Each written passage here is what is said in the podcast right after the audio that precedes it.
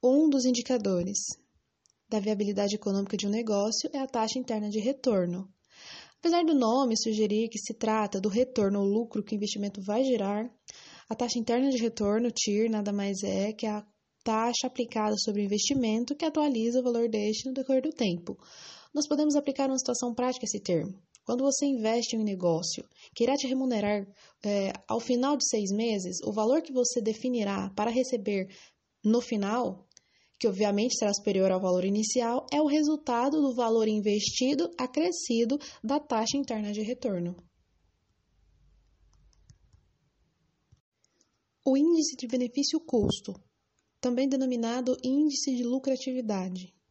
que expressa a relação entre o valor presente dos fluxos de caixa futuro e o valor inicial do investimento, é representante de todo o horizonte de planejamento, das expectativas de ganho por unidade de capital investida, bem como do ganho dessa unidade de capital investida, se tivesse ocorrido a aplicação de uma taxa mínima de atratividade. Essa ferramenta é interessante porque possibilita definir a melhor estratégia de negócio, bem como definir se, uma, se um negócio com investimento menor pode gerar uma lucratividade maior, igual ou até menor, do que um, um negócio com investimento maior.